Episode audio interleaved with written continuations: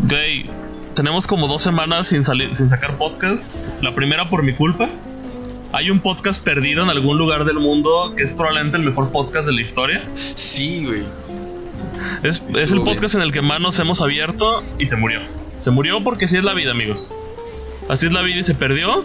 Y la segunda razón por la que no hubo podcast porque Gabo le dio coronavirus. Adelante. No, a ver. Para desmentir el fake news. No me dio el título debería ser eh, Me dio coronavirus. Ese debería ser el título. sí, güey. Ya nos dio coronavirus. Bueno, pero a ver, detengámonos con, con lo primero. Porque quiero, quiero, hacer algún apunte.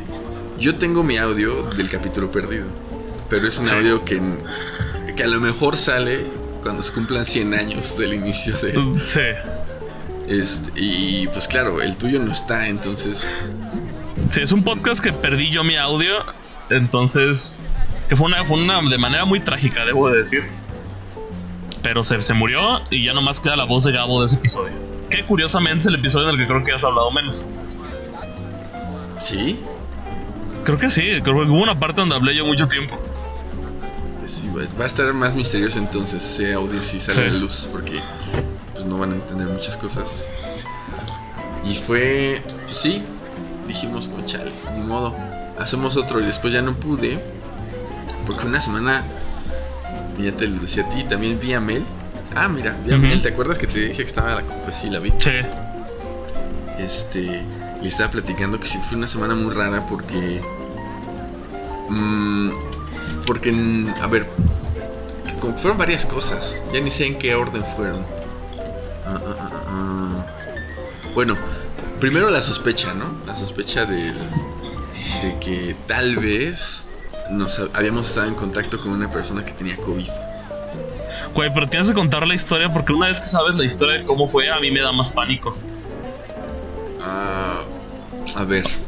O bueno, que más bien que sepan por dónde creían que había llegado el coronavirus. Sí, a ver, es que estábamos estamos ahorita como en la etapa de que no estamos mandando las niñas a la escuela, ¿no? Que según nosotros es como más riesgoso llevar a las niñas a la escuela porque no sabemos la gente... Están cerradas, ¿no, güey? No, las guarderías están abiertas. Bueno, escuela. No mames. No es escuela, son guarderías. En Querétaro se abrieron las guarderías. Hace un mes, más de un mes, yo creo. Qué terror, güey.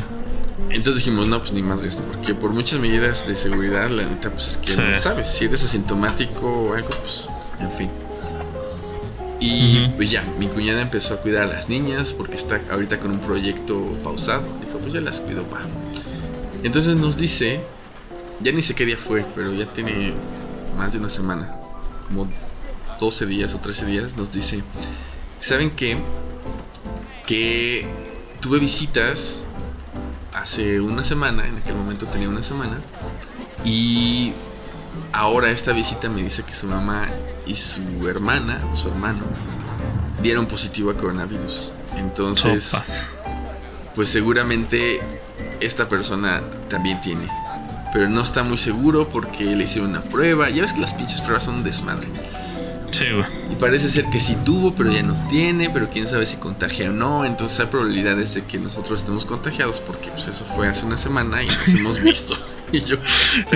Es, que esa llamada de ser... Porque claro, la manera en la que tú tendrías coronavirus, más bien tus hijas estaban en peligro de coronavirus, ¿no? Porque una cosa es que tú tuviste el contacto y otra tus hijas. Pero pues en realidad todos, ¿no? Ahora, porque pues, estamos juntos, porque nos abrazamos, porque estamos ahí.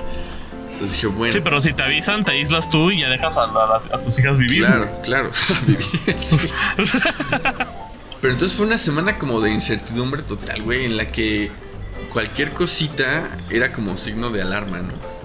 Pero, y bueno, empecé a darme cuenta de ciertas cosas, ciertos síntomas que yo ya tengo, yo creo que desde hace tiempo, y que no tienen nada que ver con COVID, pero en ese momento, pues como que te paniquea, ¿no?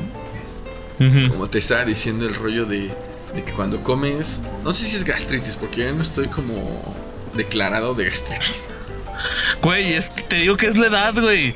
A todo nos va a pasar. Las salchichas con Valentina ya, a partir de los 20 ya, ya no son para ti, güey. Sí, güey. Entonces, después de las salchichas con Valentina o comida así como picosa o pesada, pues de repente empiezas a sentir como un malestar no en el pecho como tal, pero sí como, como inflamación que se siente como en la boca del estómago, ¿no? De repente y arde. A veces, a veces si se pone más intenso, sí es, es como el ardor, pero si no es una molestia nada más, es una molestia. Pero entonces era como puta madre, tengo esta molestia. No mames, no Sal de uvas, padre. Sí, claro, pero yo en ese momento decía, pues no mames, sí estamos contagiados, ¿no? Claro, esto es como tiene mucho sentido. Esto es coronavirus, güey. Entonces estarme checando la temperatura a cada rato, estar estarle checando a las niñas, güey. Y luego una de ellas se enfermó de, un parásito, entonces empezó a tener fiebre. Ajá, tenía fiebre y tenía... Pero la fiebre vino después, primero vino como las molestias en el estómago, entonces decía que estaba mal, estaba mal y estaba decaída. Ajá. Y le dio fiebre un día. Entonces dije, no mames, pues es que puede ser. Es que claro, es que lo que tiene el coronavirus es que los síntomas del coronavirus son los síntomas de todo, güey. Sí, hay un chingo de cosas que pueden coincidir. Entonces ya la revisaron y dijeron, pues hay que hacerle unos estudios del estómago pero se atravesó lo del 15 de septiembre, el 16, que no había laboratorios, lo llevamos hasta el otro día. Y ya al 17 en la, tarde-noche nos entregan los, resultados, se los mando a mi cuñada. Me dice, no, sí tiene un parásito, entonces es el estómago. Y ya como que eso me alivió, güey. Pero toda esa semana o esos días anteriores, yo estuve con la incertidumbre de, estamos contagiados, güey. Estamos contagiados. ¿Y por qué no se hicieron la prueba, güey? Porque es, mira, yo, yo llamé, llamé al rollo, a la línea esta municipal. pero como no tienen síntomas. Sí, te atiende una doctora, me atendió una, una, doctora y me dijo, mira, pues tranquilos, a lo mejor, como ya les dijeron, nada más es del estómago. Y ella no tiene nada, pero hay que estar alertas porque los niños de 7 a 10 días, no sé qué. Entonces, me dijeron, pues vaya al seguro social y que le hagan la prueba. Dije, no mames. No, lo me que menos tu madre, güey. si, no tengo ahorita, si voy me da, güey. Claro, güey. Entonces por eso no, no quisimos ser seguro y hay otra clínica ahí en el centro donde están haciendo. Pero igual es el riesgo porque si tú pasas enfrente de esa clínica, tú ves que la gente está formada, güey. Sí. Yendo a hacerse las pruebas y pues. ¿Pero qué no hay unas que van a tu casa? Sí, cuando ya tienes síntomas que son muy. Ah. Cuando ya es mucha la probabilidad de que tengas. Que si ya estás medio mal, entonces sí van a tu casa y ya te aíslan. No mames. Pero pues no, en este caso no aplicaba, entonces la neta no, quisieron, no quisimos salir. Le hubieras dicho, me estoy muriendo. le hubieras dado todos los síntomas. Sí, neta, ya vengan a hacerme la prueba, estoy seguro que tengo. Güey, creo que, creo que hace unos meses en Brasil a una doña le pasó que dijo que tenía coronavirus porque quería que la atendieran y terminaron, creo que denunciándola, güey. Algo le hicieron en Brasil. Ándale, güey, ¿neta? Sí, te multan. Bueno, por lo menos allá, a ella la multaron. No escucharon este consejo de mí, amigos. Entonces, no finjan que tienen coronavirus porque sí, no, más caro. Este podcast se deslinda de cualquier de cualquier cosa que les cause el decir que tienen coronavirus. el rollo es que yo no había. Sí había sentido como. ¿Cómo decirlo? Como inquietud, ¿no? Es como desde un inicio que te dicen, a lo mejor te contagias, quién sabe por dónde te va a llegar, no sé qué. Pero pues estábamos. La neta nos estábamos cuidando. Yo no estoy haciendo. No estuve haciendo vida social durante muchas veces y ahora salgo. Sí. pero salgo así como de una casa a otra y de repente. Como, ¿No vas a la universidad, güey? Sí, pero no me cruzo con nadie, güey. Ah, ok. No me cruzo con nadie. Entonces, había estado tranquilo. Nada más que esta semana sí empezó el temor, güey. Dije, chale. Y yo no sé cómo lo hubiera tomado si, si hubiese sido como algo. ¿Cómo decirlo? No sé cómo lo hubiera tomado si hubiera estado yo solo, güey. Tal vez me hubiera valido madres. Pero ya el rollo como de las niñas y estar en casa, sí fue un factor que, que me hizo empezar a tener temor, güey te Sí. Pero ¿qué te daba más miedo? Que te muriera, o sea, que te, dara, que te diera a las niñas, ¿no? Sí, más bien que les diera a ellas. Aunque tú sabes que como el rollo con los niños no, es tan grave según las estadísticas, no sé qué. pero aún así en Querétaro se murió un niño de 10 años, güey. Sí, güey, o sea... Sí, como que hay muchas cosas que pueden ayudarte a mantener la calma, pero al mismo tiempo otros, otras cosas que además tiene la estadística esa del niño de, Querétaro, aparte, güey. Exacto. Que se murió de 10 años. puta madre, sí, no mames. Entonces, fue una semana en la que no tenía ganas de hacer nada, güey. O sea, como que. Estás- Te microdeprimiste. Ajá, regresando al capítulo anterior, no sé si fue una microdepresión, como la preocupación y eso, pero la neta es que no tenía ganas de hacer nada, entonces como que igual en la chamba me hice una pausa y detuve las cosas que tenía pendientes. Y ya, Dejaste la madera, güey.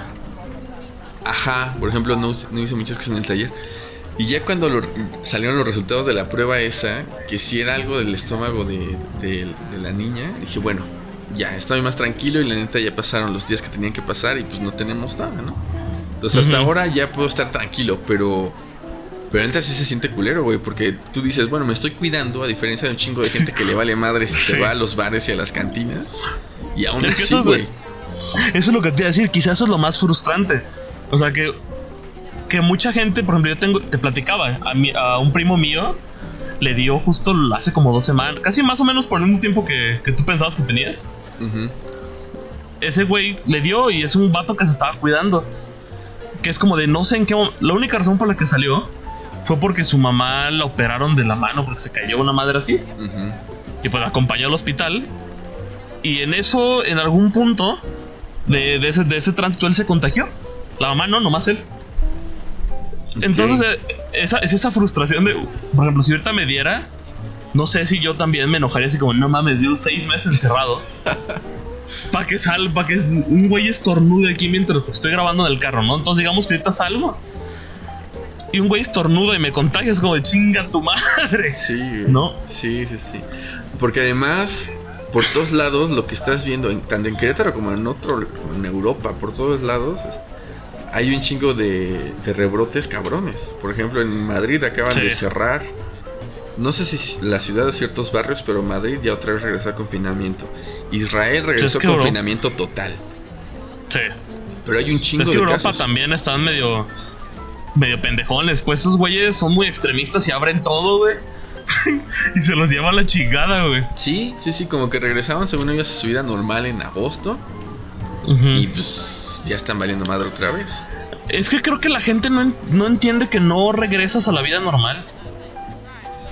O sea, eso de la vida normal se acabó, lo dijimos hace seis meses cuando hablábamos de esto. La vida normal se acabó y si la gente sigue... Porque claro, no es como que te da coronavirus y no te vuelve a dar. Ya hay casos de personas que ya les dio dos veces, güey. Sí, o sea, güey. qué pinche suerte para que te diera dos veces coronavirus. Sí, güey. Entonces, pues la neta es que no sé si en algún momento ya todos estamos como condenados a que nos dé, ¿no? Pero es que Ahorita o el año que entra o quién sabe, pero Ah, como yo lo entiendo, esta madre se va a quedar como si fuera una gripa, güey. Va a Pues ser sí. un peligro constante, nomás ya con vacuna, pues te estás vacunando para que no te dé, güey. ujú. Este, sí. que, que eso es lo que, por ejemplo, la vacuna a mí todavía me da miedo, güey. Sí, la sí, Sputnik, esa madre, güey. Si, primero que vayan unos valientes, güey, y me avisen qué tal les va. y luego voy yo, güey. Sí, la neta es que ese rollo de las vacunas, no sé, no sé, yo creo que es como en lo, cuando descargas una actualización de Windows, güey, primero te esperas a que un chingo de gente la descargue. Y a ver si no después jodía dices, su bueno, va. compu, güey. Exacto. Sí. Como dice Mel, es que- como que se siente más cerca, güey. Todos los días sientes que está llegando como a gente más cercana y dices, no mames, pues ya. ya Ajá, sientes como que tocar". ahí viene, güey. O sea, lo tienes en la nuca, güey. Exacto, güey. Pero es que. Pero es que también es algo que creo que tenemos que tener todos en claro. En algún momento nos va a dar. O sea, eh, las chances de que no nos dé son mínimas por más que nos cuidemos. Ojo, no digo que no se cuiden, cuídense. Sí, yo creo que sí, Pero- puede, sí puede retrasarlo, pero. Ajá. ¿Qué es el tema? O sea, el- creo que lo explicaba el mismo Gatel desde el inicio. O sea, esto, lo que estamos haciendo, podemos hacer una pandemia rápida o una lenta. La razón por la que no se hace rápida es que no cabes en los hospitales. Claro. Sí. Este, pero Sí, a todos técnicamente nos tendría que dar. Chale. Eh, ajá, ese es como el miedo, porque claro, nadie quiere que le dé, güey. Supongo que a los que ya les dio y ya sobrevivieron, seguro ya andan así como si nada por la vida, porque dicen, ah, no pasa nada. Pero los que no la contaron, güey. Los que. ah, Exacto. Sí, sí, sí. Y sí, y tú te das cuenta y dices, bueno, sí, a los viejitos, no sé qué, pero pues también a un chingo de gente joven se contagia y se, se, se han puesto mal, ¿no? Estaba leyendo la publicación de una chava en Querétaro, una chava que se hizo más o menos famosa por, por unos rollos como derechos humanos y fue perseguida, entonces como que la gente la ubica en Querétaro, a Leida Quintana, y esa morra le dio. Entonces una chava como de 25 años, no sé, 25, 24, 26. Pero dice que se sintió culero, o sea que estuvo encerrada en su casa nada más. Pero sí con dolores culeros, de, a ratos no puede respirar y tener medio crisis. Entonces, quién sabe si te da, por mucho que seas fitness y hagas ejercicio y comas bien, pues quién sabe cómo pueda. Es que como yo, o sea, tienes siempre probabilidades de que te dé horrible, ¿no? Y esa gente que está en, ahorita que hablas de la gente que está en los bares, es así en puta. ¿Qué hacen ahí? Sálganse de ahí, güey. Esa no es su casa, güey. sí, güey. O sea, yo entiendo. Mucha gente, mira, en Querétaro, mucha gente está haciendo como que ya. Ya se cansó. Pues aquí también. que ya les vale madres. O están preocupados, pero aún así salen. Y la neta hay cosas que no necesitas hacer ahorita. Como irte a plantar en un puto bar con 50 gentes según. Según porque tienen protocolos, pero les vale madres, güey. La gente ni se está cuidando, los camiones están atascados. En fin. Güey. Ajá, pero es que el, tema de, de eso lo estoy viendo una señora que está caminando, está caminando con el cubrebocas en la papada, güey. Güey, señora, pongas el cubrebocas, güey. Por favor. Sí, ahí va, güey. Sí, aún así, güey, hay gente que, bueno, la mayoría de la gente estamos usando cubrebocas que ni nos protegen que no sirven. Claro, yo uso el de esta madre del polipropeno, ¿cómo se llama? Que ya chequé la prueba esta del New York Times, bueno, del Cambridge creo que es la prueba, del láser. Que no sirve para pura madre. Y yo así de no mames. No, no sirve. Entonces, pues sí. Por mucho que te estés cuidando, lo mejor es que, te estés, que estés encerrado. Sí. A lo mejor estás encerrado y aún así te puedes contagiar, güey. Cuando salgas a recibir la comida que pediste, el repartidor puede estar contagiado y contagias toda tu casa. Que es la ironía de todo esto. Sí, güey, es casi imposible estar totalmente aislado. es, imposible. Chale. Y todos traemos cubrebocas que no sirven, como el brother que está pasando aquí al lado mío, que trae uno de tela de esos delgadititos. Sí, güey. Y a todas las tienditas están vendiendo cubrebocas que con figuritas y con máscaras. Es como, ay, no mames. Pero bueno, por lo menos, no sé, de algo servirá, ¿no? Pero aún así pues no estás totalmente protegido. Pero siempre está el terror. Entonces, ¿pensaste en algún punto en la muerte, güey, o no? Yo me mm. hubiera ido, yo me hubiera viajado hacia la muerte, güey. Pues no tanto así, pero sí pensé con la posibilidad de que se, de que se complicara, ¿no? Y de estar grave y... Sí. ¿Pensaste en el pedo que hubiera sido la, parte del oxígeno? Sí, no mames. Bueno, como cosas más técnicas no pensé, güey, pero, pero sí el temor estaba. El temor estaba. Güey, eso yo me acuerdo que hablábamos casi al inicio, en alguno de los episodios de la primera temporada del podcast de ese miedo a la muerte. Y yo decía en ese momento que no tenía miedo a la muerte, cosa que hoy sí tengo. Pero, y tú decías ahí que sí tenías, ¿no? Que era por tus hijas.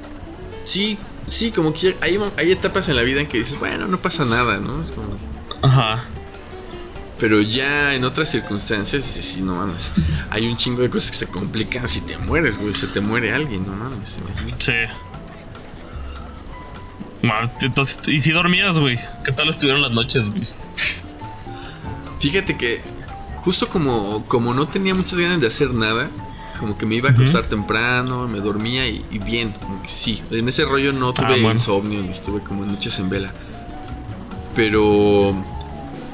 Pero sí era como la expectativa de, que cualquier momento se complicara. Porque cuando hablé a, a la línea esta del municipio, les pregunté que si los, síntomas se iban presentando de manera gradual. Y me dice la doctora, no, no, no, no es gradual, es de un día para otro. no la, mames. En la noche te vas a dormir. Y despiertas y, estás muriendo. Y en la mañana ya puedes tener todos los síntomas. Entonces, puta madre.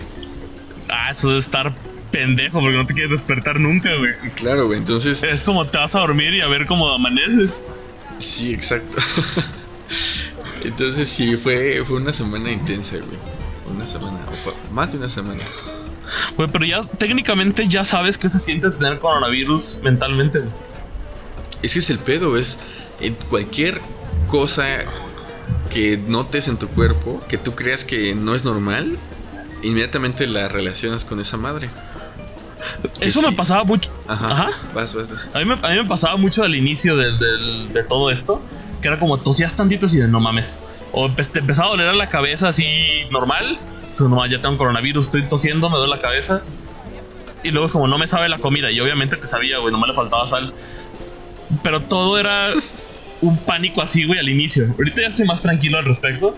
Ajá. Pero seguro si, si piensas que te estuviste cerca de alguien con coronavirus, es eso, es pensar que todo es relacionado con el coronavirus, como el tema de la gastritis.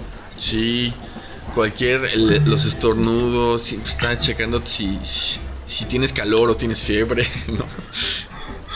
Y yo tenía la prueba esta, todos los días me hacía la prueba del olfato y del gusto y decía, bueno, sí me saben las cosas y sí, la, sí huelo, güey. Que me dijeron también que eso era como un síntoma importante. Güey, yo nunca huelo en la vida, güey.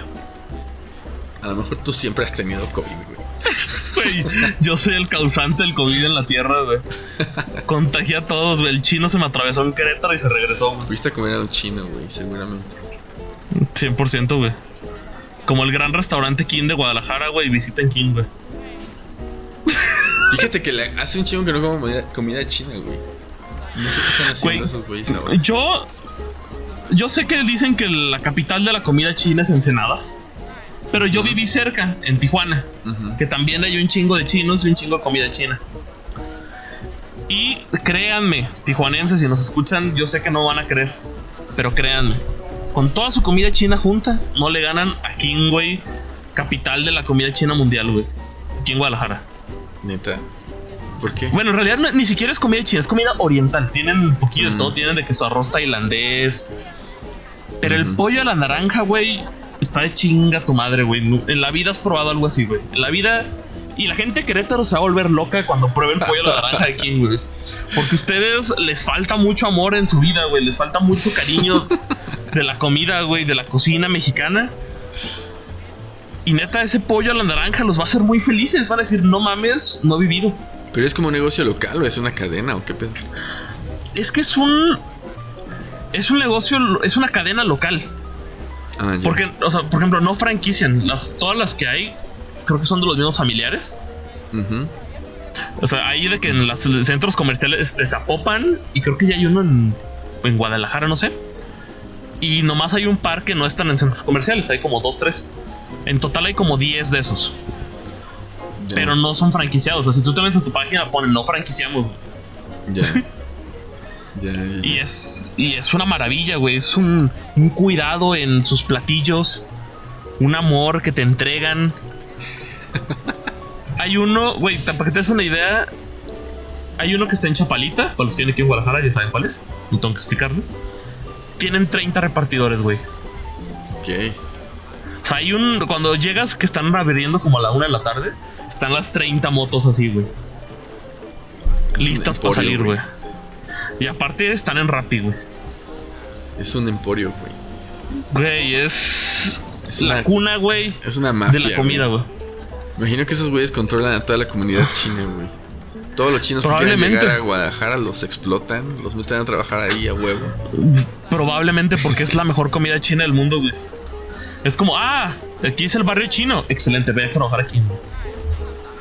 Que nunca he visto un chino en Kin, pero sabe muy rico, güey. Ah, nunca has visto un chino. No, O sea, es que no, nunca he visto la cocina, pero al menos los que te atienden, ninguno es chino, güey. ya. Este, entonces, ¿Quién acá sabe? en Querétaro no, acá en Querétaro no hay un lugar.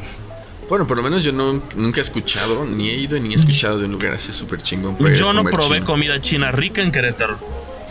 Lo más rico que comí, que tampoco puedo recomendar, es un lugar que está ahí en Antea. Eh, En la zona de comida hay un lugar de comida china que no se me hizo tan mal.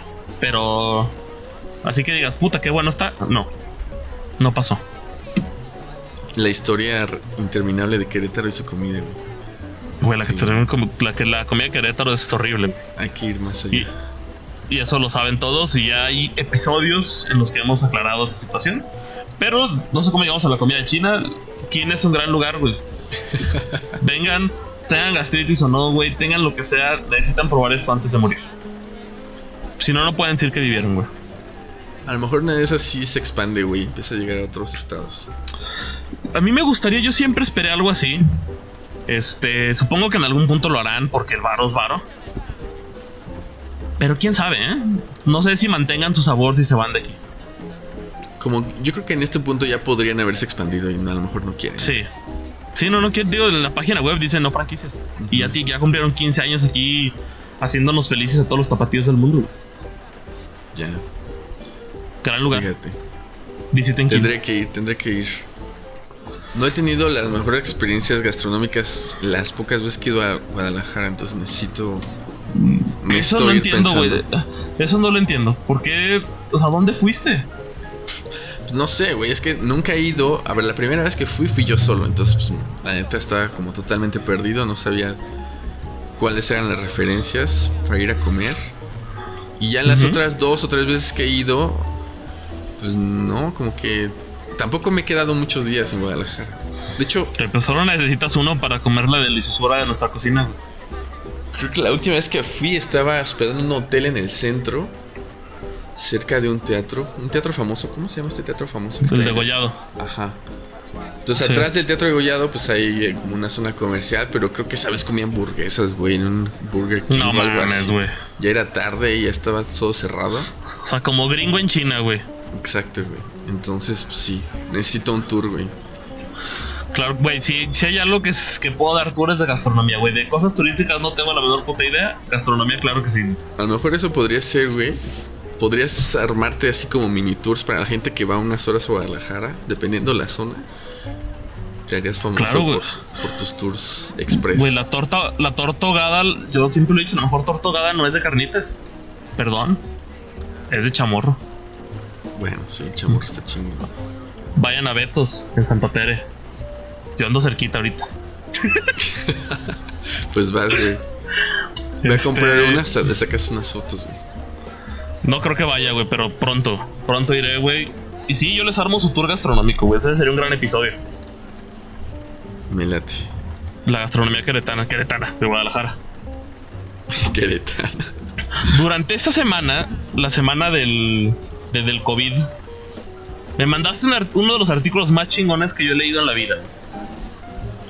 Está cabrón. Que es un artículo de The Guardian, Ujú.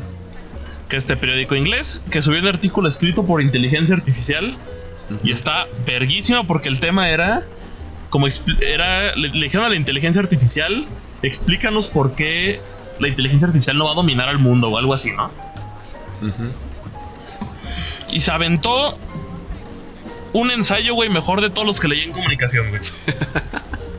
mejor que el de todos los comunicólogos que conozco, güey. Está bien raro ese artículo, güey. Hay un montón de cosas que me llamaron la atención. Primero esa, o sea, la que dices, porque al final del artículo, el- en el texto te dicen, o sea, una inteligencia artificial va a hacer lo que le digan que haga, ¿no? Y a mí me dijeron que escribieron un artículo para No, y al convencer a la gente de que no Ajá. vamos a dominar el mundo. Entonces yo me Sí. quedé pensando, es como, ¿y ¿qué hubiera pasado si le dicen, escribe un artículo donde nos digas cómo sí. la inteligencia artificial va a dominar el mundo? Ajá, ¿Qué hubiera, qué hubiera hecho ese algoritmo, no? sí. Y otra cosa que me llama un chingo la atención es que utiliza varias veces el verbo creer. Es como, believe me, créanme. Créanme, Sí. no vamos a matar a la humanidad. Wow. No, pero hay, una parte, hay una parte verguísima también, donde dice, pero también sería tonto decirlos que no los vamos a hacer, porque probablemente ustedes nos den la orden de hacerlo. Ah, exacto. Y es como, en- en- y, si- y luego dice, si fuera por mí, yo me quedo aquí sentado porque ustedes se han matado toda su vida. Y yo me espero que se maten entre ustedes. Sí, y es como de no mames con este güey. sí, güey, está muy cabrón. Está muy cabrón. Y luego empieza a hablar de los derechos humanos, entre comillas, de la inteligencia artificial. O sea, se viaja del- del- de los derechos que deberían tener. Y llega un momento en el que no sabes. No sabes quién está hablando, güey. Porque dice. O sea que. No sé, no sé exactamente cómo, cómo lo frasea en ese, en ese párrafo, no lo tengo en la mano, pero dice que, que bueno, hay que considerar a los robots como parte de la humanidad, como parte del proyecto, no sé qué. Los robots son como nosotros. hay como, ¿qué pedo? ¿Cómo que como nosotros? ¿Tú qué eres? no mames. O sea, tú no eres un puto robot. Tú eres consciente. Tienes crisis de identidad, güey. sí, güey. Es como, por ejemplo, por donde vive Becky, hay un gallo que cree que es perro, güey. Lo tienen. O sea, hay una familia ahí cerca de donde vive ella que tiene un gallo como si, como de mascota. Y el gallo cree que es un perro, güey. Ladra y todo, güey. ¿Qué pedo con Guadalajara, güey? Guadalajara se me hace como una de estas ciudades que se quedó atrapada en el. En la época de oro del cine mexicano, güey. sí, güey, sí. Algo, es como el, la época, es como Cyberpunk, güey. Es la época ahora del cine mexicano con tecnología, güey. sí, güey. Pero siguen teniendo gallos en sus patios. Como, ¿qué pedo? Es la única, es, güey, es la única familia, la única casa que he visto que tiene un gallo como mascota. Pero es que, claro, el gallo toda su vida está domesticado y está rodeado de casas con perros. Entonces el gallo cree que es un perro. Entonces él canta y todo, pues, hace sus cosas de gallo. Pero ladra, o sea, cuando ve otro perro le hace.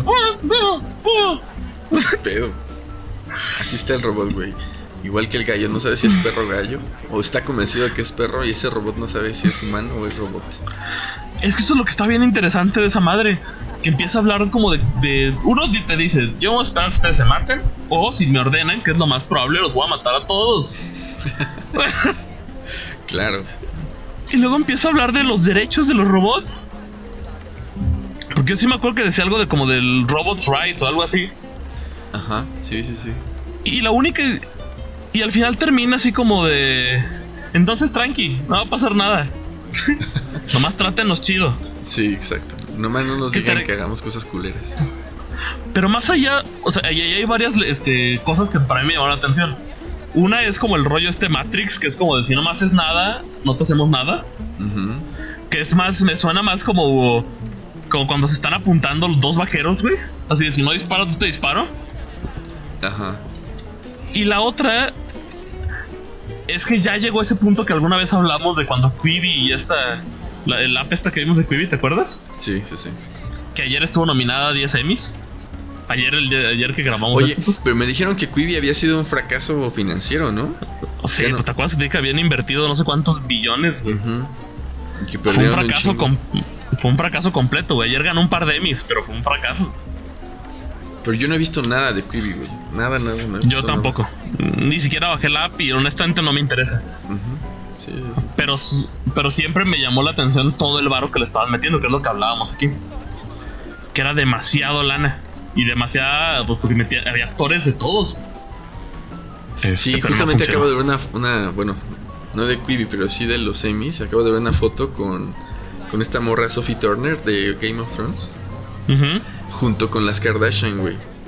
Ah, Entonces me dio un chingo de risa porque recuerdo que cuando estaban grabando Game of Thrones, creo que la penúltima temporada, le preguntaron a esa morra, a Sophie Turner, oye, ¿con qué otros personajes te gustaría hacer un... ¿Cómo se llama cuando aparecen personajes de una serie en otra? ¿Crossover? Ajá, crossover. ¿Con qué personajes te gustaría hacer un crossover en Game of Thrones? Entonces la morra dice, con las Kardashian, para que las maten a todas en Game of Thrones. Entonces vi la foto con esas morras dije, ¿qué pedo? Güey, es la hipocresía de Hollywood. Exacto. Pero sí, Quibi tenía un chingo de, de, celebridades así ya reconocidas. Y no hasta la fecha, creo que sí, bueno, sí sigo la cuenta en Instagram, pero no, no sé qué están haciendo. Que igual, no sé, ese tipo de, plataformas son a la larga, ¿no? O sea, si funciona, yo creo que lo veremos funcionar en cinco años. ¿Crees? Mucho tiempo. Pues Netflix existe, como desde el 2000, ¿no?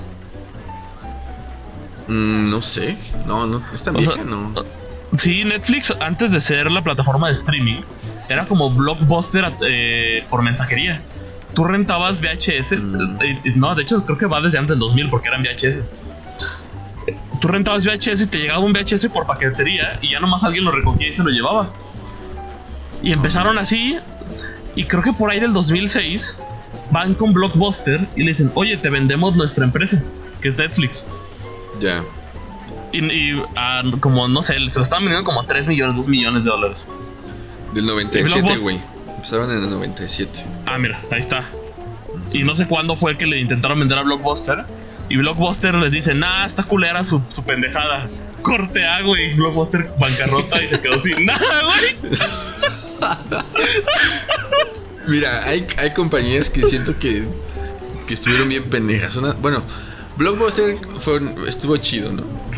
Blockbuster era un gran lugar, güey. Se durmieron. Kodak Sí. también se durmió bien culero. Sí. Ya desaparecieron.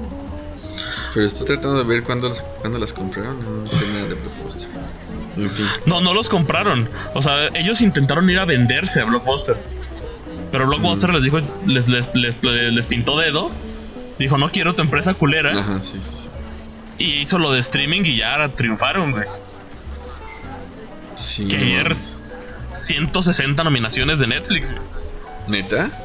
Sí, güey. Chale. O sea, Netflix ya dominó el mundo.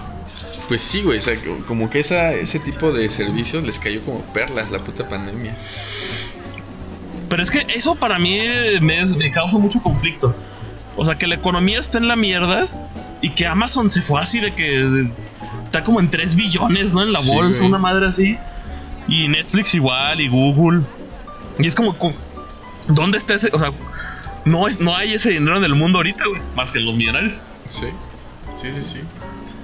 Son güeyes Nomás así por- por- todo. Por sus huevos valen un chingo ya, güey. Y no pagan impuestos, güey. Bueno, en México parece ser que están ahí. Ya en México ya me cobra, ya me cobra impuestos Netflix, Spotify y Prime, güey.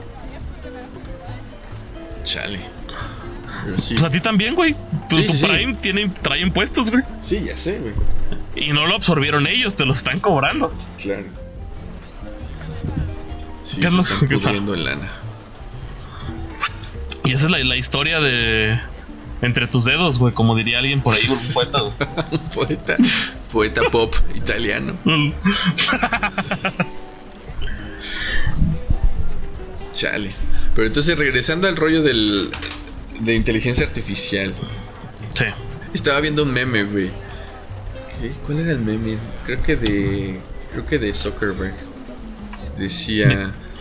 Zuckerberg te dice. Ah, bueno, más bien la gente le está reclamando a Zuckerberg que está tratando de robarnos toda la información como de manera clandestina, no sé qué. Y cuando Elon Musk te dice que literal te va a poner un chip en la cabeza, todos bien pinches emocionados. No mames, qué terror ese pinche Neurolink, güey. Güey, yo no sé por qué la gente se emociona con esas madres. Es- o sea, Elon Musk te está diciendo con esto podemos adivinar qué vas a... O sea, no, no adivinar. Predecimos qué vas a hacer. ¿Y por qué lo está haciendo casi casi? Cada que hueles, qué estímulo te da. Cada que tocas algo, cada que ves algo, hay un suena, hay una madre. O sea, Sí, y luego dice algo de los recuerdos, ¿no? Que esa madre también te puede ayudar a recordar. O sea, ya es el episodio este de Black Mirror del ojo. Sí, sí, sí. Sí, como que va sistematizando la memoria. O sea, esa madre en un... Porque también lo que sucedió hace un par de semanas, que es lo que te contaba, a donde quiero llevarlo de lo del Neurolink. Hace unas semanas censuraron libros de Agatha Christie que salieron hace 50 años, hace 100 años. Les cambiaron, cambia- porque había un rollo irracial, entonces cambiaron todas las palabras racistas y hasta el mismo título del libro, porque ya es incorrecto. Entonces están cambiando la historia a conveniencia. A lo que quiero llevar esto es que en algún punto el Neurolink puede ser vivir una experiencia traumática, bórramela. O sea, como tu, en tu hard drive de tu mente, ya, como ya, ya son todos, ya es binaria de tu mente gracias a esta madre. Es como, ok, borras todos tus archivos, chance hasta métele nuevos, güey. Si tuviste una vida bien culera. Y dices, no mames, quiero vivir feliz, güey. Ah, Simón, güey, ahorita te armo aquí una historia, güey. Y ya es Westworld también, así como de programar a la gente. Claro, güey. Y de, Sí, y de, sí, te voy a cambiar todas las cosas culeras y te voy a poner cosas chidas. Sí, estoy pensando que a lo mejor ya va a haber cabrones que se dediquen a rentar recuerdos, güey. Es como, ah, mira, Tal cual. ¿Quieres que te Güey, rente un recuerdo durante dos meses? Runner. Ajá, que es te voy a crear tus propios recuerdos. Ajá. Sí, sí, sí, hay un chingo de posibilidades, güey. Y sí, yo creo que la gente de alguna manera se emociona porque pues son rollos que, que has visto en la ciencia ficción y que tú en el imaginario lo relacionas con la ciencia ficción. Pero ya cuando empieza a caer el 20 de todo, el- todo el desmadre que se va a organizar con eso y como el acceso desigual a esas madres y los usos no tan deseables, pues tal vez. Güey, es como. Ajá. Es que cambiaría hasta el proceso psicológico de la, de la humanidad. Porque a mí me quedó muy. yo sé que esto no es ciencia lo que voy a decir ahorita. Pero hay una frase en Westworld que, me, que me gustó un vergo, que es cuando estaban hablando de cómo. Este. Que lo platiqué aquí en su momento cuando estaba viendo Westworld. De cómo programan a los hosts, a los, a los androides. lo que los hace humanos es un evento traumático. Su evento más traumático es quien te hace quien eres. Entonces, si ya existen humanos sin eventos traumáticos, ¿qué chingados va a ser? Porque, ajá, nos hablamos también aquí de una maestra que creo que, que tú platicaste, que había platicado en la Ibero o en la Agua, no sé dónde, de que lo peor que le había pasado en la vida era romper no, este. No me acuerdo qué, o sea, una mamá como que, se le cancelaron o algo así. La cancelaron la membresía en el club, güey. Ah, le cancelaron la membresía del club. Era su evento traumático. Que eso habla completamente de quién es esta mujer y lo que ha vivido. Si quitamos todas esas hasta la cancelación del club, ¿quiénes somos, güey? Sí, como que es esta sociedad del mundo feliz, güey. Ajá. En el que pues toda tu vida está algorítmicamente planeada para que la disfrutes. ¿no? no haya ningún tipo de sufrimiento. Y pues, la, premisa de esa, de esa novela es que con base en el goce hay, hay, un aparato de control social bien cabrón. Sí, era el Soma, ¿no? Esa madre. Ajá, sí, sí, sí. Pero ahora, o sea, a donde va más lejos porque si los de hasta arriba, por ejemplo, Elon Musk, yo creo que ya tiene una de esas madres en la cabeza. Quizá esos güeyes son súper raros, tanto Zuckerberg como, como Besos, como Musk. Pero el más loco, según yo, es Elon Musk, güey. Ya hasta está ah, deforme, güey. Ya ahí yo creo que ese güey ya es mitad cyborg, güey. Yo creo que, yo creo que ese güey ya hizo un una dúplica de él para cuando se muera salga el otro, güey. Bien, yo seguramente está pensando en eso. Si no es que ya lo hizo, ya lo está, ya lo está planeando. O sea, 100%, o sea, ya está haciendo, yo creo que ya está haciendo un, una versión de él de inteligencia artificial. Pero ya en androide, para en cuanto se muera, sale, güey. Que también es de terror eso, ¿no? Porque la, mortalidad también nos da mucho de, humanidad, güey. Saber que nos vamos a morir todos. Sí, si lo piensas, es, como el temor que está detrás de todo, güey. Es como si. Mm, por ejemplo, hay un montón de conductas de la vida cotidiana que tú regulas por culpa o por miedo, ¿no? Sí. Y el, y el miedo tiene que ver con, no sé, irte preso, con estar lejos de tus seres queridos. Pero al final de todo es porque puedes morir y puedes haber sentido que desperdiciaste una parte de tu vida. Entonces dices, bueno, pues mejor no me voy a la cárcel, no mames. Porque me voy a morir y ya me perdí 40 años. Sí. Pero toda la vida. Ajá. Pero si tú dices, no voy a morir, ah, pues chingue su madre. Si voy a estar 50 años en la en la cárcel, son 50 años. Después algo. Los pago. ¿Qué más da? Los pago, como dice el perra. Sí. Saludos al Ferras, güey, ya estuvo, güey. Entonces, el, ya no hay un miedo a largo plazo, uno, ya, no, ya no hay un miedo último, sino miedos inmediatos de. A lo mejor me parten mi madre, pero no creo que me maten. Ya no me pueden matar. A lo mejor me encierran. me, me cortan un brazo, güey, pero me ponen un biónico, güey. Sí, sí, o a, a, lo mejor ya mi conciencia ya es totalmente digital y el cuerpo pues ya es una máquina y pues que se reemplace la máquina, no hay pedo, ¿no? se pierde esa esa razón por la que hacemos las cosas, porque tal cual, o sea, lo que lo, único que tenemos seguros como humanos es que vamos a morir. Si quitas esa certeza de entrada, ya las razones por las que haces las cosas no tiene una sola base. no, pues no, salgo sin cubrebocas porque uno no me quiero contagiar, no quiero contagiar a los demás. Si ya somos invencibles, ah, pues sí, chingue su madre y ya para qué todo. O sea, ya me voy. Creo que también es interesante, ¿no? Se habrá más revoluciones en ese sentido. Es como, ah, como no pasa nada. O por la misma razón, no tiene caso hacer revoluciones. Pero si piensas que ese rollo va a llegar a ciertos sectores nada más, pues va a ser muy desigual. O sea, yo no veo a, toda la gente teniendo acceso a una conciencia descargada para ser inmortal. bueno, eso estaría interesante. ¿Viste esta peli de. Sale Justin Timberlake, In Time, se llama algo así? No, no la vi. O sea, la premisa es, que tiene en, su brazo tienen como un contador que es el tiempo que te queda de vida. Y esa es la moneda de cambio, güey. O sea, tú vas a negocios y eh, una coca vale 10 minutos. Toma. Ya. Entonces hay millonarios que tienen así de que 4 millones de años. Que es, una analogía verguísima. Porque los pobres, claro, todos los días están trabajando para que al final del día les paguen y puedan seguir viviendo. Si no les pagan un día, se mueren. Sí. Este, creo que está en Netflix, si la quiere ver o en Prime, una de esas dos que, llegaríamos tal cual a eso, que, que, realidad ya lo vivimos si lo vemos de esa forma. Pero ya sería el, extremo, el extremo de no te esperas a que te mueras de hambre. Eh, se acaba el contador y te mueres. Sí, sí, sí. Y ya y habría estos seres invencibles, este, inmortales, de millones y millones de años. No mames, qué culero estaría este pedo, güey. Más culero. Sí, sí, sí. Es como. Si lo ves como de, de manera muy darwiniana pues esos güeyes son los que siempre van a controlar lo que sucede, güey. Los que van a sobrevivir y de alguna manera va a estar, van a estar otros sectores. A haber como castas, ¿no? Estas castas inmortales que viven muy chingón. Los que viven 100 años.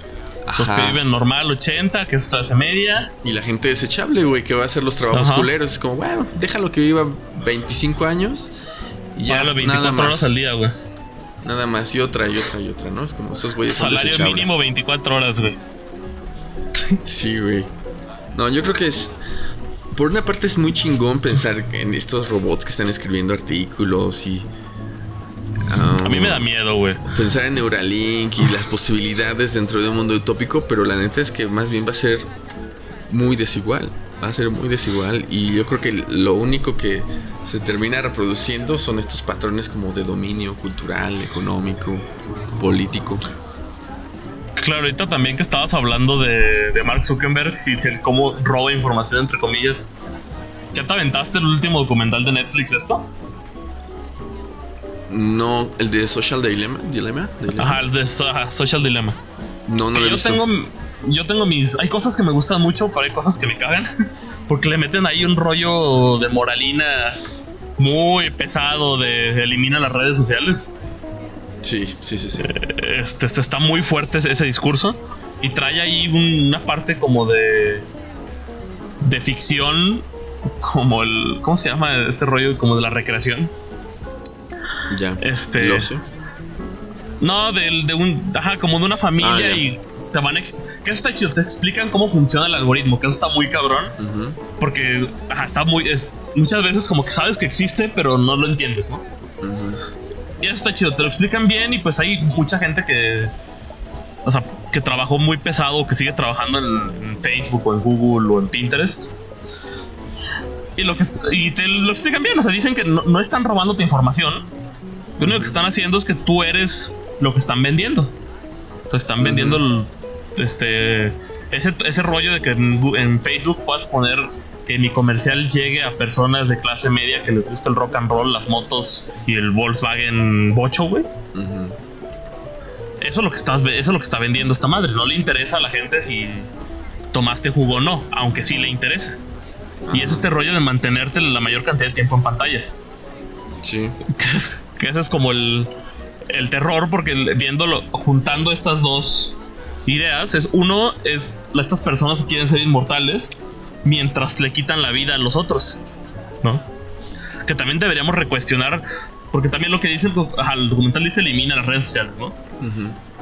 Porque está muy cabrón que todos estos ingenieros y todas estas personas que trabajan en, en puestos tan altos de, de las empresas de redes sociales le prohíben de que a sus hijos tengan redes sociales. Es como ni te pedo te metes ahí, porque saben todo lo que lleva detrás. Pero. Ajá. Sí, pero estoy pensando que. O sea, esos güeyes que saben cómo funciona el sistema, que están ahí involucrados, pues es muy fácil decir eso, ¿no? Como. Pues nosotros estamos como fuera, fuera de la red, porque sabemos cómo funciona.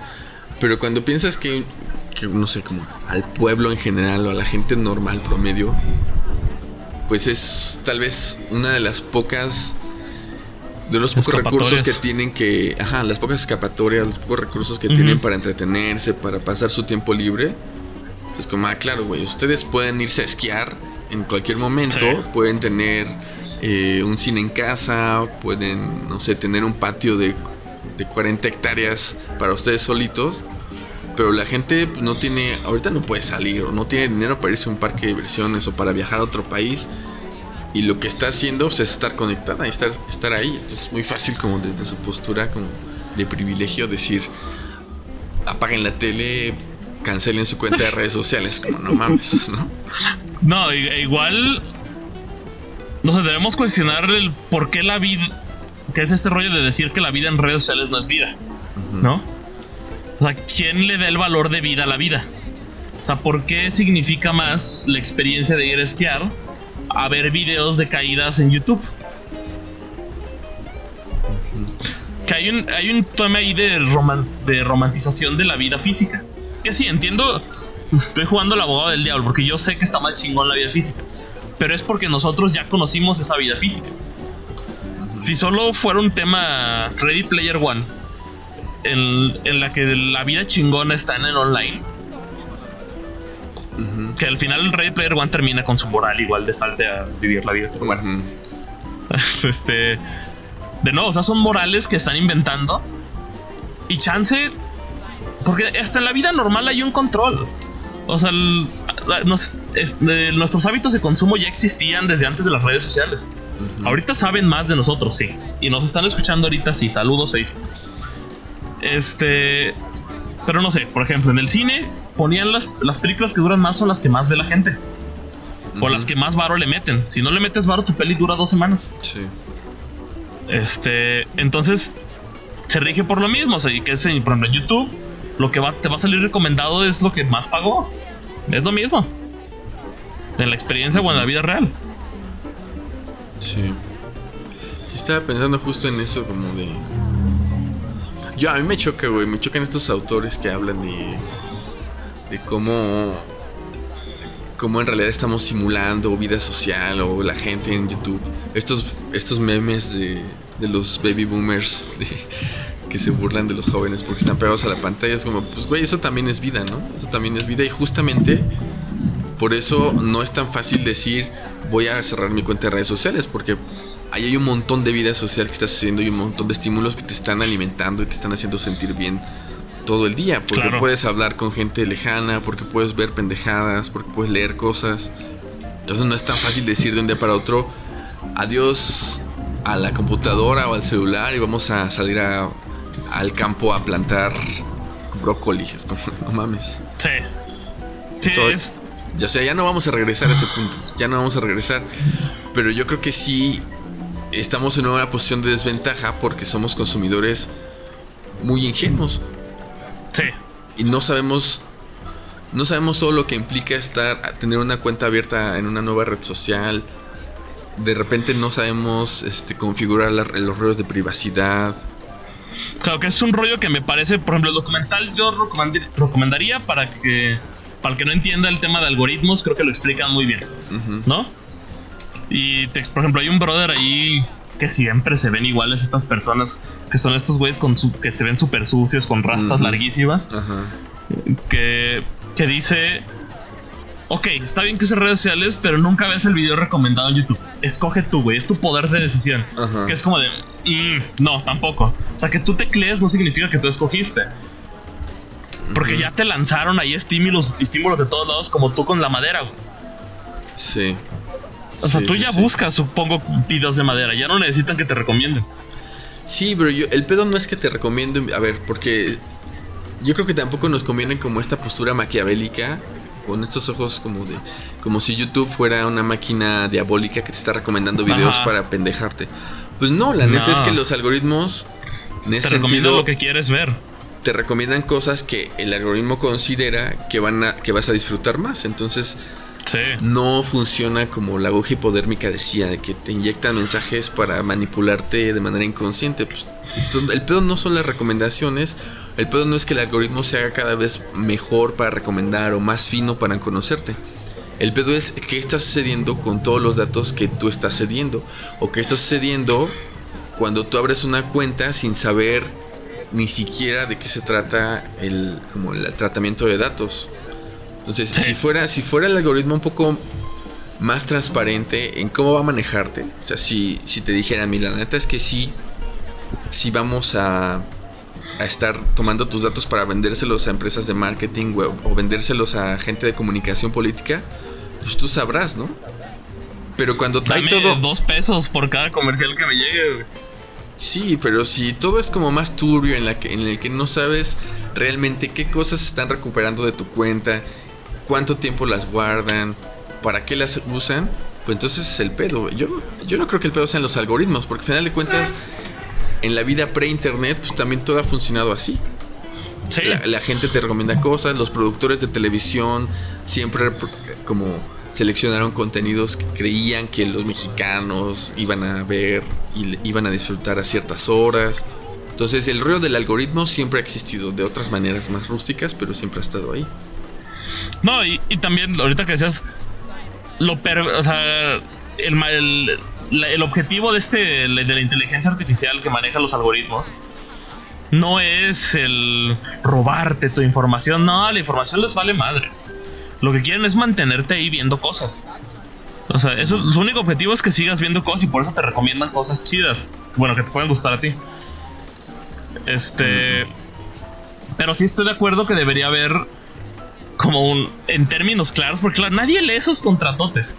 Bueno, que quién Sí. sabe, que aquí es algo interesante. Aún cuando sepas en términos claros, porque es tal cual lo mismo que está sucediendo con las etiquetas de la Secretaría de Salud. Nunca nadie vio la, la información nutricional. Y ahora el otro día me compré otro cereal, ahora de Oreo, güey, porque chinguen a su madre. Ajá. Y ya traía exceso de sodio, exceso de calorías, exceso de azúcares, Sí. ¿no?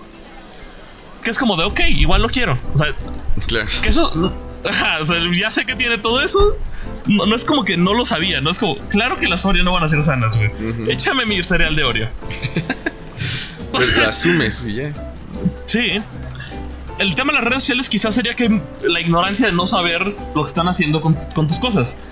Pero tampoco creo que la gente cuando lea sus etiquetas de Secretaría de Salud de exceso de, de- no sé, de te estoy escuchando en tu teléfono, exceso de videos, no sé, eh, la gente diga, ah, no, ya no quiero. Es como de, ok, ya sé qué me haces, va. Sí, sí, Este, sí. Porque claro, todo eso ya viene en términos y condiciones. Sí, y, y- y yo tampoco estoy de acuerdo con estos autores que dicen que es como un laberinto y que nadie entiende los términos y condiciones. No, la neta es que, bueno, si es lenguaje técnico, están escritos por abogados, pero, pero no es imposible leerlos. El pedo es que no queremos.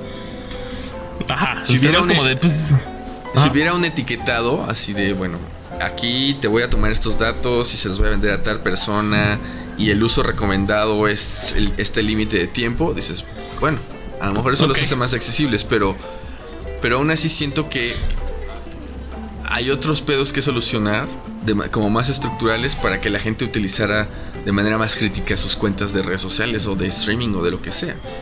¿no? Y estamos- Claro. est- o sea, si no, si no existiera internet y no existiera esta manera de robarse los datos de manera tan fina como en los años 90, pues la gente está pegada a la televisión. Y eso, sí, y eso y es lo mismo. Ajá. Ajá. Ves- si ves mucho este programa, es como, ok, 30 años de los Simpson. Ahí están. Claro. Si Entonces, no, si, si no lo ves, te cancelo los Simpson.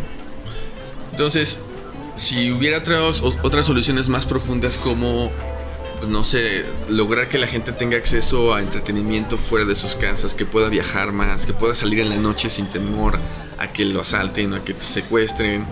Si hubiera mejor transporte público, si hubiera un chingo de cosas en la infraestructura de la ciudad que te permitieran salir, la gente saldría.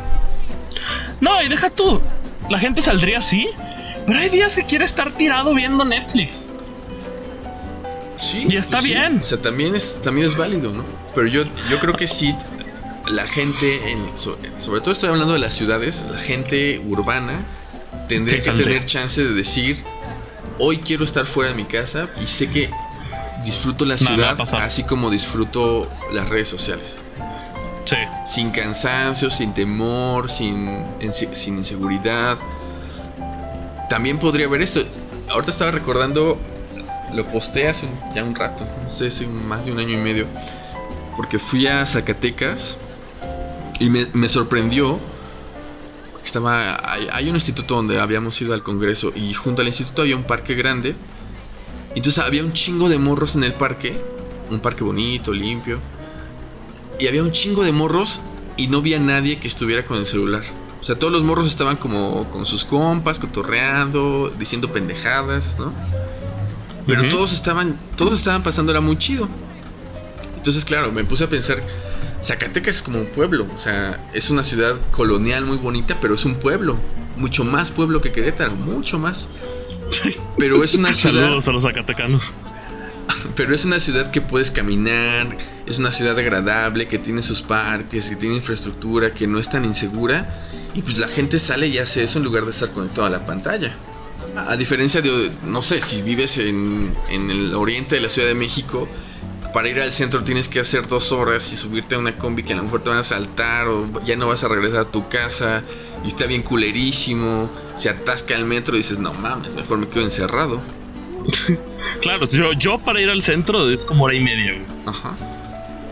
Y, y, claro, es un chingo de gente y COVID y X, el asalto, de lo que sea, ¿no? Pero sí, tienes completa razón de eso. Sí, sal, sí saldría. Es más, yo saldría mucho más en la noche si supiera que todo está a gusto. Porque a mí me gusta la noche. Sí. Sí, sí, sí. Y tú regresando a estos güeyes que te dicen no te conectes, salte de las redes sociales. Es como, ah, claro, güey, tú, vives en una puta mansión enorme.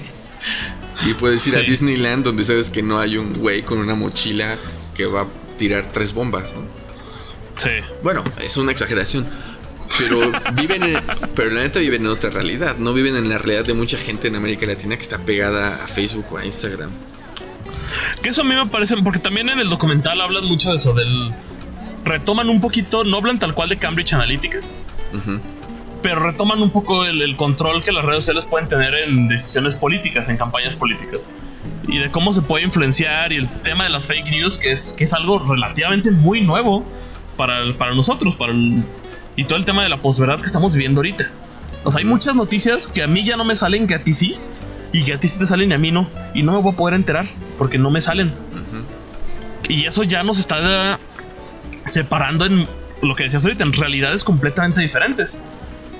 Hace rato he platicado de este plantón que hay ahorita en el DF. Que claro, o sea, si no, a mí no me sale ese plantón. Yo lo tuve que buscar porque a mi tío le salió y mi tío me platicó. Mi tío llega el otro día y me dice, en ocho días van a sacar al... Dice, ¿cómo ves? Ya van a sacar en ocho días al presidente. Y yo, ¿cómo van a sacar en ocho días al presidente? o sea, claro que no, güey. O sea, ese plantón ya existió en 2006 y le dieron dos días a AMLO. No sé cuánto le dieron. Este, y AMLO no les va a dar ni tres, ni tres horas. Este... Pero, ajá, y me, entonces y le pregunto, ¿cómo se llama? Porque mis trending topics de Twitter no me salen no me salía todo eso y no me salían videos ni nada. Ok. Porque es, va apuntado a esta gente de lo que hoy es la oposición, ¿no? Que no es como que yo sea el fan de AMLO, pero yo no soy ese, el, pro vida, ¿no? Claro. Entonces supongo que a los pro vida les está saliendo todo esto y creen fielmente que van a derrocar algo. Porque dicen, ya que encontré el hashtag, empecé a leer todo, dicen a derrocar al gobierno chavista de López Obrador.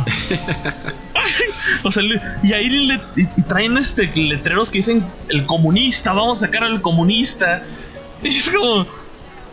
No, no, o sea, no tienen ni idea nada de estos güeyes. Pues es que es la realidad en la que viven, güey. Por eso. Exacto. Como todo, todo en esa narrativa de noticias falsas y de. y de palabras raras, todo tiene sentido en su cabeza. claro. Sí, sí, sí. Y, Está en otra realidad. Y es de nuevo ver estos videos en los que hay campañas de. campañas. Casas de campaña sin, sin gente adentro, o sea, que están solas. O la campaña de. La, campaña. La, casa de campaña fresa. Con sus paneles solares y su techito, güey. Y la gente ahí en su celular. O sea, están en un día de campo estos güeyes. Sí. Sí, sí, sí.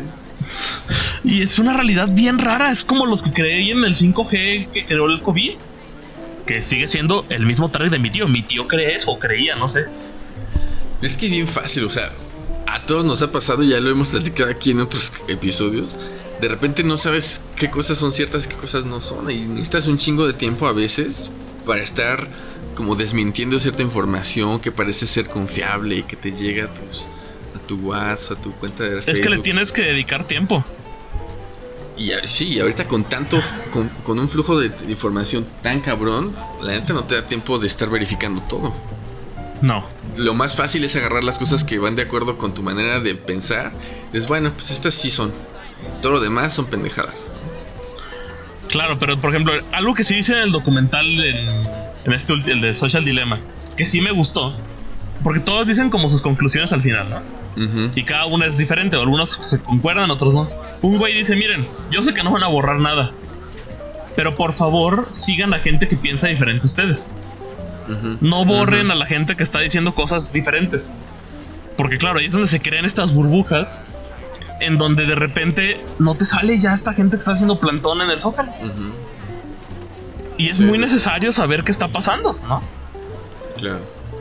Porque así es como de, ah, cabrón, esto no me hubiera salido a mí.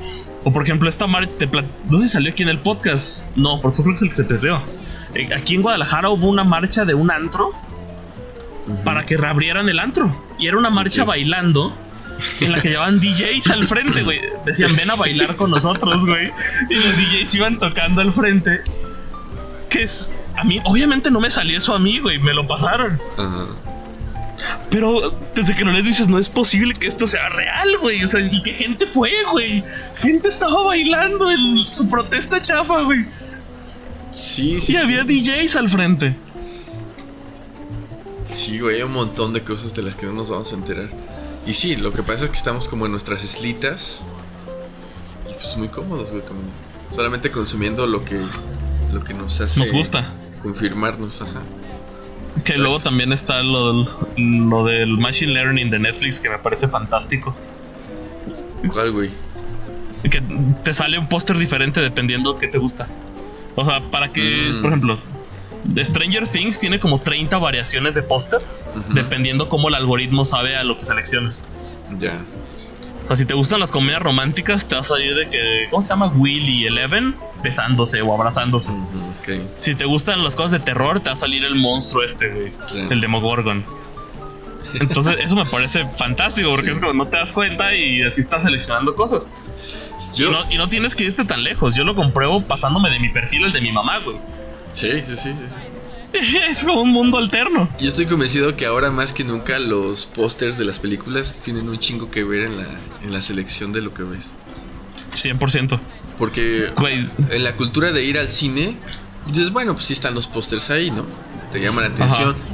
Pero no es algo que defina porque tú cuando ya llegaste al cine ya más o menos tienes una idea de lo que quieres ver o no. En cambio cuando entras a punto de pagar. Ajá. En cuanto cuando entras en cambio cuando entras a Netflix más bien estás viendo qué cosas te llaman la atención. Y por ejemplo, a mí hay ciertos colores, ciertas combinaciones. Que digo, qué puta hueva. Y a lo mejor la película está chida y ya después me la recomiendan. Pero en un, inicio no me llamó la atención el, póster. Exacto, y pues lo que está haciendo Netflix, está acomodando el póster que necesitas. Claro. Que por ejemplo, a mí ya me tienen targeteadísimo, güey. Bien medido, me salen puras series policíacas, güey. Y, de y de detectives, porque me encantan las cosas de detectives y cosas policíacas. Y ya metí, o sea, tengo secciones, como tres secciones que son lo mismo, güey. Así como crimen, crimen televisivo, crimen televisión, dramas, ajá. Que, que, digo, está bien, échamelas. claro. O sea, el pedo es, el pedo es, ¿Cómo tú ves el algoritmo? Si tú ves el algoritmo y dices, ah, hijo de la chingada, solo me estás eh, proponiendo esto, no mames, sácame de mi, de mi burbuja, pues bueno, pues peleate. Pero por ejemplo, los gringos están muy conscientes de, no, pues venga, tú recomiéndame, ya me conoces, recomiéndame más películas, cosas que sepas que me van a gustar. Entonces tú lo ves como si fuera tu compa, ¿no? Sí, es como, tío Netflix, échalo. Como este como este pedo de las, las llamadas intervenidas cuando estuvo Obama y el, espionaje, los gringos decían, pues está chido, si es para que me cuiden, me vale madre que me, que me, que me espíen, ¿no? Entonces, bueno, que esté esa, esa línea, pero sí. ¿Hasta dónde? Y yo creo que en América Latina tenemos más esa tradición, hace rato lo platicaba con estudiantes, tenemos la tradición América Latina, pues por los académicos, por también por lo que se discute como de resistir más, ¿no? Bueno, y ciertas personas, ¿no? Como que la gente que estudiamos ciertas cosas tal vez. como de decir, no, no, no, esta cultura yankee, cuidado con ella, cuidado con la cultura yankee, siempre hay que sospechar de ellos. Entonces, pues ya cualquier cosa que nos llegue la vamos a ver con ojos de sospecha. Si siempre está la sospecha. Y por ejemplo, también puedes volver loco tu algoritmo si de repente, o sea, a mí se me antoja de repente ver documentales y me de que tres seguidos, ¿no? Y el algoritmo se queda así como de, ah, cabrón. ¿Y los policías, güey? sí. es, como, es como el perrito que dejó de jugar con la bolita, güey. Ajá. Y, el, y el adulto está así como, ah, chinga. A ver, le compro otra bolita, güey. Y te avienta otras series, güey. Se, ve como. Alcanza a notar la ansiedad de la misma aplicación. Te manda correo así de. Te empiezan a llegar correos así de. ¿Todo bien en casa? Ajá, sí, de, dejaste a la mitad este, de Sinner, güey. Vuelvo a ver de Sinner, güey. O así de una recomendación para ti. Te empiezan, o sea, se empieza como a paniquear, güey. Por ejemplo, yo ahorita traigo, ajá. Y Netflix se pone así, güey. Es como de, ay, cabrón. Échame, toma el detective, güey. Mira, uno como que se parece a Sherlock Holmes, güey. Sí. Sí, y, así se van. Y mientras más diverso sea nuestro consumo, pues el algoritmo se va a tener que chingar y va a tener que ser más fino. Pero aquí la pregunta es otra vez la pregunta eterna de, de los comunicólogos de cómo vamos a consumir cosas diferentes si solamente estamos formateados para ser cierto tipo de consumidores y como estamos formateados para ser cierto tipo de consumidores nos ofrecen cierto tipo de cosas. Entonces es como un círculo vicioso. Y no hay como... No hay una salida tan fácil como decir, ah, bueno, para que la gente consuma distinto, entonces vamos a ofrecerle más cosas. No es tan fácil, porque las productoras no se van a arriesgar a, a ofrecerte contenidos distintos, si no los vas a consumir, pues pierden dinero. Y tampoco por el otro lado es tan fácil decir, ah, pues de hoy a mañana ya cambié mi perfil de consumo. Pues, no, no, se puede. Sí, pero te digo, o sea, lo, lo, policíaco está instalado en mi Netflix, o sea, no hay manera de que me quite ya eso. De repente nomás salen de que, eh, unos dramas, eh, unos documentales. Y sale, o sea, me ponen otra línea, ¿no? Este, pero no sé, la manera en la que yo consumo Netflix Prime es.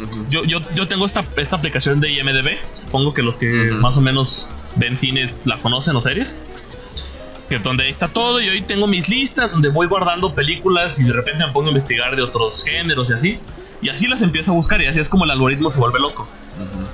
Cuando se trata de series sí soy más de algoritmos, como échame la, que, la de la, del detective, güey, sí, Me, entretiene y la quiero ver, Pues sí.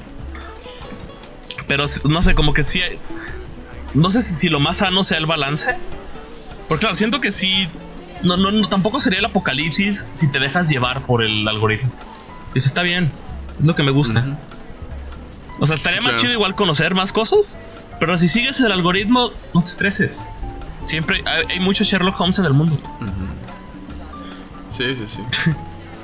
Sí, yo creo que no es algo como diabólico, pero sí pues, hay que prestar atención a, todo el rollo del tratamiento de los datos, a las cosas que estás consumiendo, las cosas que estás dejando de hacer. Hay que saber cuántos odio tiene la red social, güey. ¿Cuánto qué? ¿Cuántos odio tiene? ¿Cuánto exceso de sodio tiene Facebook? No dudes que empiecen a proponer un etiquetado de redes sociales, güey. Güey, va a pasar, o sea, es que eso es a lo que vamos, o sea, la información nutrimental ya era muy complicada la etiquetita así de exceso de sodio, exceso de Ok, échame mis Oreos, pues. y ahora el Facebook va a decir: Te robamos todo. No, no, es te lo estamos robando. Me regalaste tus fotos, tus publicaciones, cuánto tiempo usas la aplicación, qué, aplicas, qué videos te gusta ver. Todo esto me lo está regalando. Para que tengas una mejor experiencia. Ok, ok, entendido. entendido, déjame seguir scrolleando Facebook. Déjame ver videos de manualidades.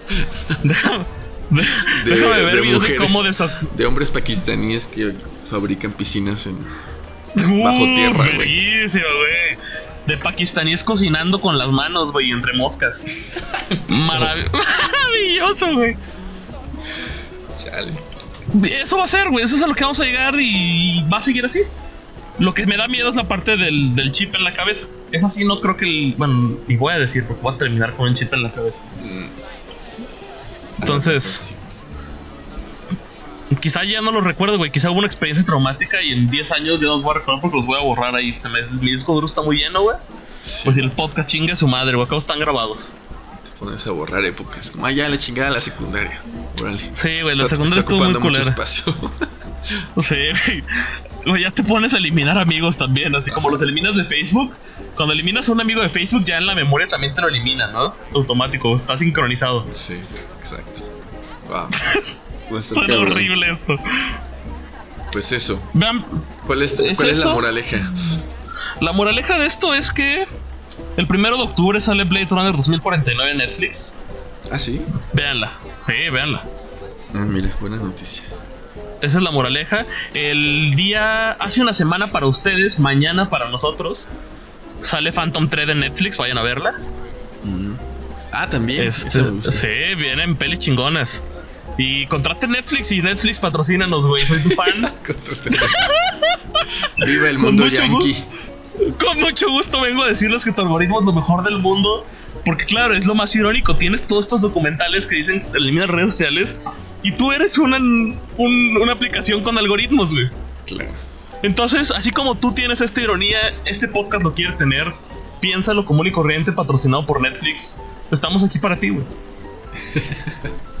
Vayan a abrir su cuenta.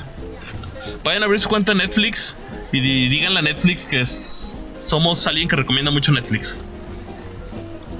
Esa es la moraleja. Es la moraleja de hoy, güey. Paguen Netflix que ya estén 200 pesos. Cómprese unos buenos pinches cubrebocas. Pónganselos bien. Sí, nos han curado. Señora que está pasando aquí en la esquina, te estás mamando. No vayan a pendejear a bares y cantinas como, no mames, neta. Es como, si tú me dices, es que quiero ver a mi familia, no, neta quiero verlos, quiero ir a una reunión familiar, dices, bueno, ah, va, pero que me digas, quiero ir a una puta cantina, ¿neta? Mejor vayan al cine en todo caso, güey. Chale. Hay que tener prioridades, pero bueno. Ojalá que, esto, ojalá que esto sí salga. Es como que este episodio sí, sí se grabe. Esperemos que sí, güey. Mi computadora aquí a la derecha dice una hora 20, una hora 18, güey. Entonces, yo espero que funcione, güey. Si están escuchando, todo salió bien. Si no están escuchando, es que ya el fin del mundo llegó, güey.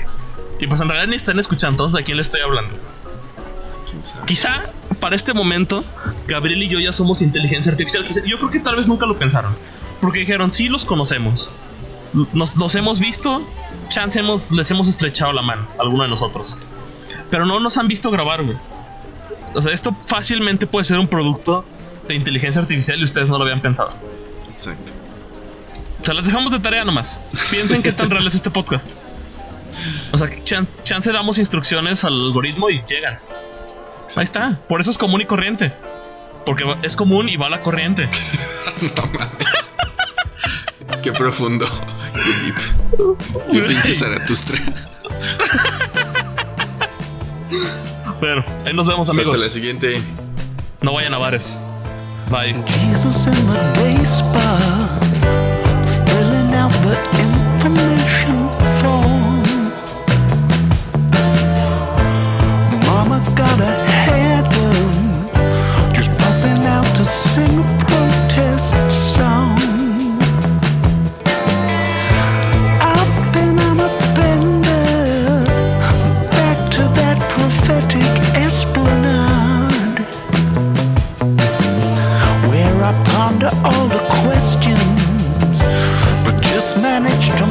come on.